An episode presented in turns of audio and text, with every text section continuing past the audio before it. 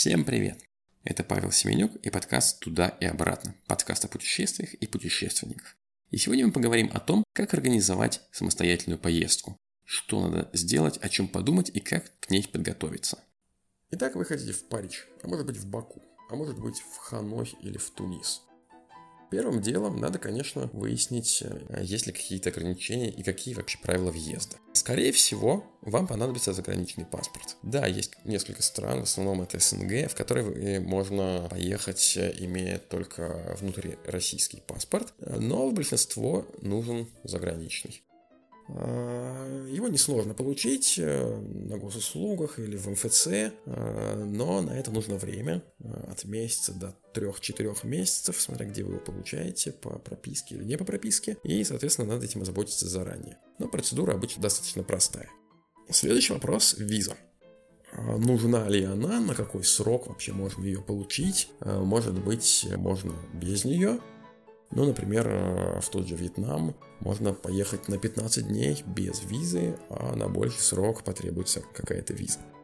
Как об этом узнать? Ну, во-первых, э, есть страничка на Википедии, очень хорошая, очень информативная. Гуглите что-то вроде визовые требования для россиян, где очень много информации про каждую страну, как в нее попасть, соответственно, по какому паспорту, нужна ли виза, на какой срок она нужна и разные нюансы.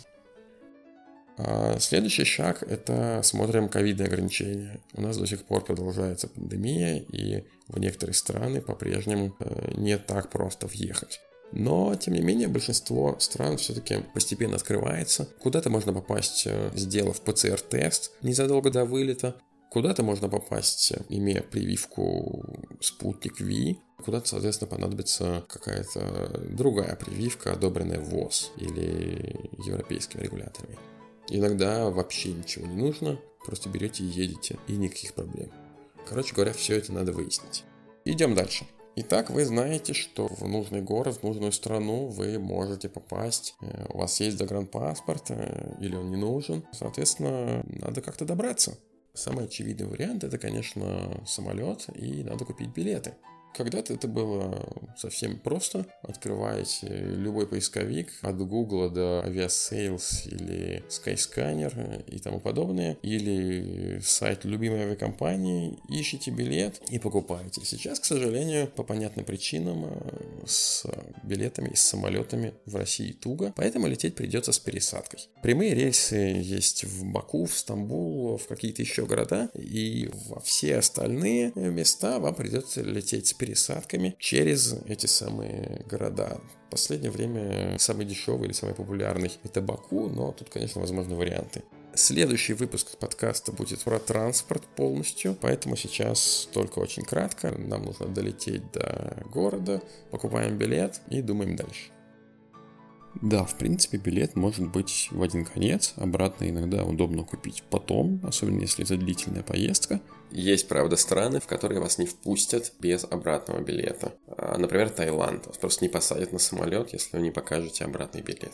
Хотя виза туда никакая не нужна. Следующий вопрос, где мы будем жить? Ну, тут все просто. Открываем любой агрегатор, Booking, а, Hotels.com, Trivago, их десятки, может быть даже несколько десятков. Можно искать в Гугле, просто на Google картах, тоже с отзывами и с ценами. А, раньше был еще Airbnb, который позволял снять апартаменты, но сейчас из-за ситуации на Украине он заблокирован в России. Какие типы жилья существуют? Ну, во-первых, конечно, апартаменты, но для центра города это, в принципе, не обязательная вещь. Самый популярный вариант – это, конечно, обычный номер с э, душем, туалетом, кроватью, одна или две комнаты, может быть э, балкончик, может быть терраса, может быть еще что-то. Тут вариантов множество. Как сэкономить? Можно бронировать э, жилье без душа. То есть душ, туалет будут э, общие на несколько номеров, соответственно, это обычно существенно дешевле. Еще вариант хостелы. Это как бы отели, в которых мы снимаем не комнату, а кровать или спальное место в комнате с несколькими еще людьми. Это отличный вариант для одиночек, для компаний, для студентов. А, это намного дешевле, чем обычный отель. А если вы едете компанией, то можно снять иногда комнату прямо на эту компанию. Это может быть 4 человека, комната, соответственно, с четырьмя кроватями. Иногда бывает больше, тут уже просто смотрим, что подходит. Иногда в хостелах попадаются э, номера для двух человек. Это может быть отличным вариантом для пары. И иногда даже со своими удобствами, то есть душ, э, туалет будут прямо в номере. Хотя это скорее исключение, но тем не менее такие варианты бывают. То есть просто на сайте поисковика надо вбивать параметры, и он фильтрует то, что вам подходит. Соответственно, количество мест в номере, количество комнат. Есть ли дети, детей всегда надо вбивать тоже. Нужны ли вам какие-то дополнительные удобства, душ, Wi-Fi. Ну, Wi-Fi, правда, как правило, включен хотя иногда он бывает платным. Ищем, смотрим и выбираем.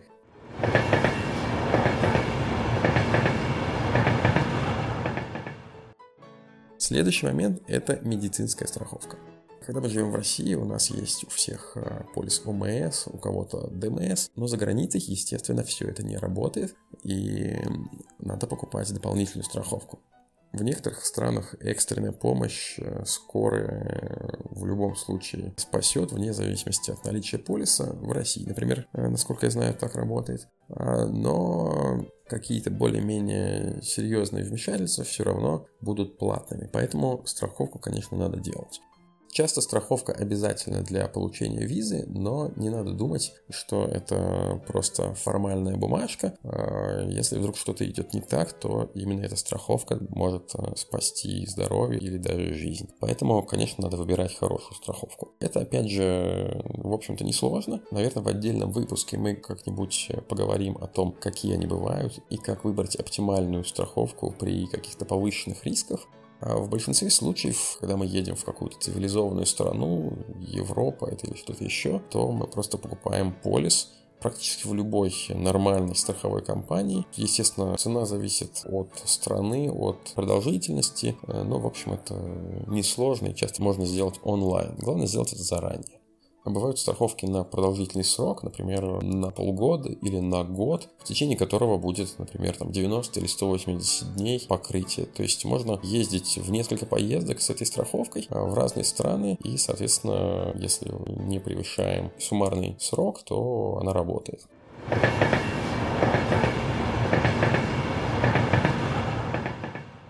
Итак, у нас есть билеты, забронировано жилье и есть страховка.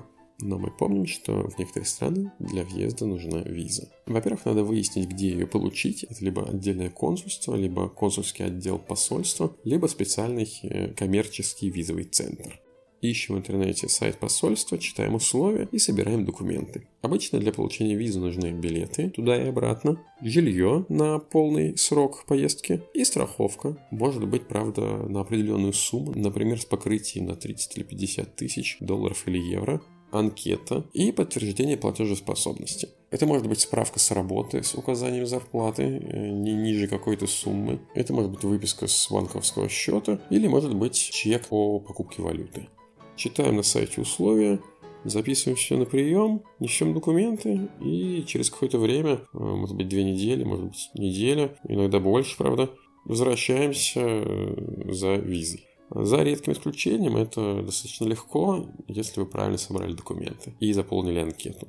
Какие тут могут быть нюансы? Ну, если э, это один город, э, например, тот же Париж, то обычно все просто. Если хочется посмотреть какие-то еще города, например, э, летим в один город, вылетаем, возвращаемся домой из другого города, то жилье, конечно, надо бронировать в двух или больше городах, может быть, в каких-то промежуточных еще городах. И, скорее всего, понадобятся билеты на транспорт между этими городами. Либо может быть какое-то заявление о том, как будем перемещаться. Может быть машину возьмем, э, может быть э, местными автобусами. А, скорее всего, просто в э, отдельном заявлении вам скажут в визовом центре, что нужно написать прямо на месте.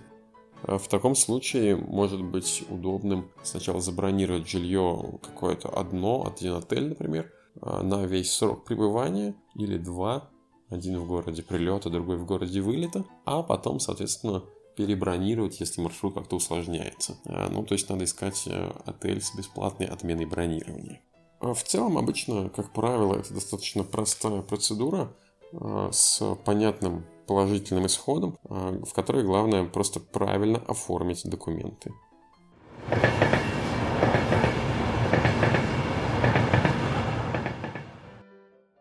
Ну что, у нас есть виза, есть э, билеты, жилье и все, что нужно для того, чтобы ехать и отдыхать. О чем еще хорошо бы подумать? Ну, во-первых, э, деньги. Э, это, конечно, должны быть не рубли, а доллары или евро. Ну, надо, конечно, оценить, сколько их надо. И дальше по прилету в страну найти обменник и поменять в местную валюту, если это не евро или не доллар. Ну, если это Париж, то мы просто покупаем евро заранее. Если это какая-то локальная валюта, то хороший вариант э, купить евро или доллары заранее, а, а потом просто по прилету э, найти обменник и поменять, э, соответственно, евро или доллары на местную валюту. Удобно, конечно, пользоваться карточками. Это может быть кредитка или дебетовая карта. В принципе, в Европе больше распространены кредитные карты. И для некоторых вещей типа аренды автомобиля они могут быть обязательными, но в большинстве случаев подойдет любая. Но тут, конечно, опять э, оговорка. Сейчас Visa и MasterCard российских банков не работают за границей практически нигде. Карты МИР работают всего в нескольких странах. Это СНГ и Вьетнам и Турция. А в остальных странах они, конечно, работать тоже не будут. А, соответственно, тут выход либо карты Union Pay, либо карта э, Visa и MasterCard иностранного банка, либо просто наличные деньги, которые, как известно, всегда хорошо работают. Но вообще некоторое количество карманных э, наличных денег часто пригодится в любой стране. Карту, конечно, тоже оптимально иметь долларовую или евровую. Это просто выгоднее из-за конвертации. Так, а чем мы будем питаться? Кушать-то хочется? Ну, тут базовая опция – это просто идти в кафе. А, например, в Азии или в Армении, в Грузии это достаточно дешево и вкусно. В Европе это может быть чуть дороже, но зато мы едим местную кухню. Есть, конечно, вариант э, готовить самостоятельно. Если мы снимаем апартаменты с кухней, то можно покупать еду и готовить. Это, конечно, намного дешевле, но требует времени. Тут уж каждый решает для себя. Вообще еда в путешествии это отдельная тема. Я считаю, что местная кухня это часть э, местной культуры. И путешествуя в другую страну, нельзя не попробовать э, местные блюда. Чем больше, тем лучше. Для меня, например, это очень важная часть путешествия, если не сказать одна из главных. Поэтому про еду у меня будет э, отдельный выпуск, может быть даже не один, про это можно разговаривать бесконечно. А главное, главное, правда, не разговаривать, а пробовать. Что тут еще важно? Локация. В районе достопримечательностей, в центре города, европейского города, какого-то другого, небольшого городка. Обычно много кафе, подальше от центра, обычно этого всего меньше. Ну и вообще хорошо бы заранее посмотреть, где в городе что находится, где какие районы, э, где хорошо жить, где гулять, э, где бары, где можно поесть, где музей, где можно быть тихие районы с парками и с детскими площадками. Где все это можно посмотреть? Э, ну, во-первых, конечно, это просто Google, какие-то отчеты других путешественников. Э, можно купить бумажный путеводитель, можно найти электронный путеводитель, плюс Википедия, плюс э, форумы какие-то, форум Винского. Ищите, смотрите. Удобно, конечно, иметь карту, например, Google Maps. Но если нет мобильного интернета, то можно заранее скачать э, офлайн карты и, соответственно, ими пользоваться. Есть OSM, э, например, Maps.me или Asmant, которые работают в принципе без доступа к интернету. А так, по крайней мере, можно будет нормально, пользуясь смартфоном, просто гулять по городу и не заблудиться хотя бы. Ну и, конечно, вообще стоит почитать про город, что покушать, есть ли какие-то религиозные особенности, может быть какой-то дресс-код. Например, во многих странах религиозные сооружения, то есть церкви, храмы, пагоды и тому подобное. Это важная часть культуры, важная категория достопримечательностей. И чтобы туда попасть, нужно соблюдать какой-то минимальный дресс-код. Ну, например, не везде можно в шортах. То есть нужно хотя бы бридж, которые закрывают колени. Куда-то нельзя попасть в футболке с короткими рукавами. Соответственно, все это тоже подготовка и читаем, готовимся, ну и заодно читаем про культуру. Ну что, в общем-то, дошли практически до конца. Выглядит все, наверное, долгим, нудным и сложным, но на самом деле э, стоит сделать один раз, и все будет понятно и просто. Это э, совершенно несложная процедура, может быть необычная в первый раз, но потом все, конечно, будет легко. Шаги, в общем-то, одинаковые для любой поездки. Есть, конечно, еще вариант купить тур. Ну, подкаст посвящен самостоятельным путешествиям, поэтому никакие турфирмы, туры я, конечно, рассматривать не буду. Но конкретно для подготовки часть работы можно попытаться отдать на аутсорсинг. То есть купить минимальный тур, в котором будут только билеты и жилье. То есть вас довезут, возможно, сделают визу за отдельную плату, конечно, но зато мы выигрываем в цене на билет. Чартерные рейсы часто дешевле, чем обычные. Правда, не всегда хорошего качества, не всегда удобные, но зато вас просто довезут, и это в чем-то может быть проще. Правда, выгода может быть очень условной, потому что в нагрузку к э, более дешевым билетам вы получаете жилье, скорее всего, в каком-то крупном отеле среднего качества, чуть дальше от центра, чем можно найти самостоятельно, чуть хуже, скорее всего, чем можно за те же деньги найти самостоятельно. Я, например, буквально один раз в жизни так делал, покупал какой-то минимальный тур, а, ну, я не могу сказать, что я этим доволен и могу кому-то посоветовать. А, думаю, что лучше и проще все сделать самостоятельно. Ну и хотя бы жить э, в центре на милой улочке европейского городка явно приятнее и интереснее, чем в большом отеле где-то на отшибе. Кстати, о ценах. Конечно, все зависит от уровня отеля и сервиса. Для меня долгое время ориентиром была сумма в 50 евро за ночь. Это сумма, за которую э, можно снять жилье в большинстве городов Европы на двоих, то есть двухместный номер, э, с удобствами в хорошем достаточном месте. В крупных дорогих городах, в Париже, например, это, конечно, немножко подороже, но в Португалии, например, часто можно найти жилье намного дешевле. 50 евро – это очень хороший уровень в центре города за пределами крупных городов, в каких-то небольших городках, в пригородах, которые тоже бывают очень интересными. 50 евро обычно достаточно, хотя какая-нибудь Бургундия достаточно дорогая, и там тоже за 50 евро, скорее всего, сложно будет найти. Но, повторюсь, для большинства городов, где отелей много, 50 евро это очень хороший ориентир для двухместного номера. Соответственно, по еде тут все тоже очень сильно зависит от класса заведения, от э, места, от того, насколько оно туристическое или это кафе для местных. В недорогих странах, европейских, часто можно поесть за 10 евро с человека, пообедать. В Париже или в Лондоне это все дороже, скорее 20 евро с человека или даже может быть больше. При этом бывает так, что размер порций позволяет э, брать одно блюдо на двоих или, например, э, два небольших блюда на, на двоих, основное блюдо и салатик, например. А, а бывает, э, что надо каждому брать целое блюдо. Такси в целом в Европе дороже, чем в России, даже в Москве. Общественный транспорт может быть разный, но в целом, скорее всего, тоже сравнимо с московскими ценами или дороже.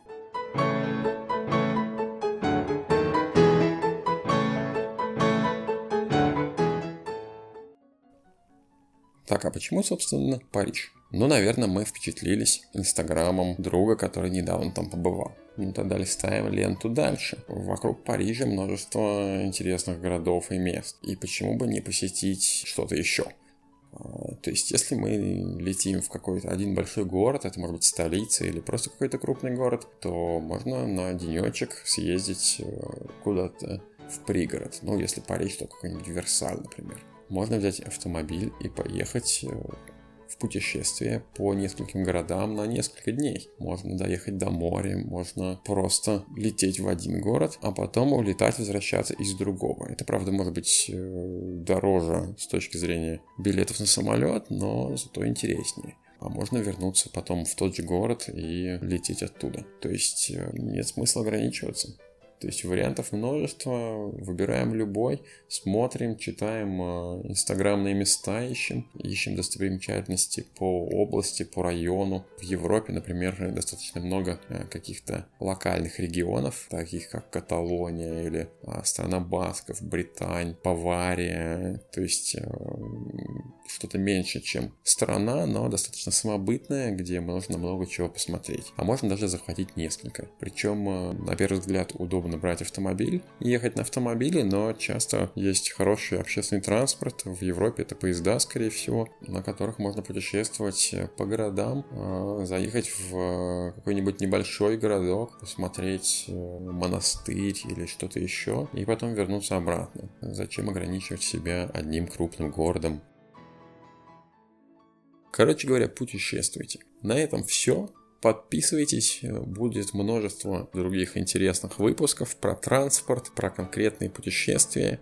Пишите, в описании выпуска есть контакты, почта, ставьте лайк, будет много всего интересного.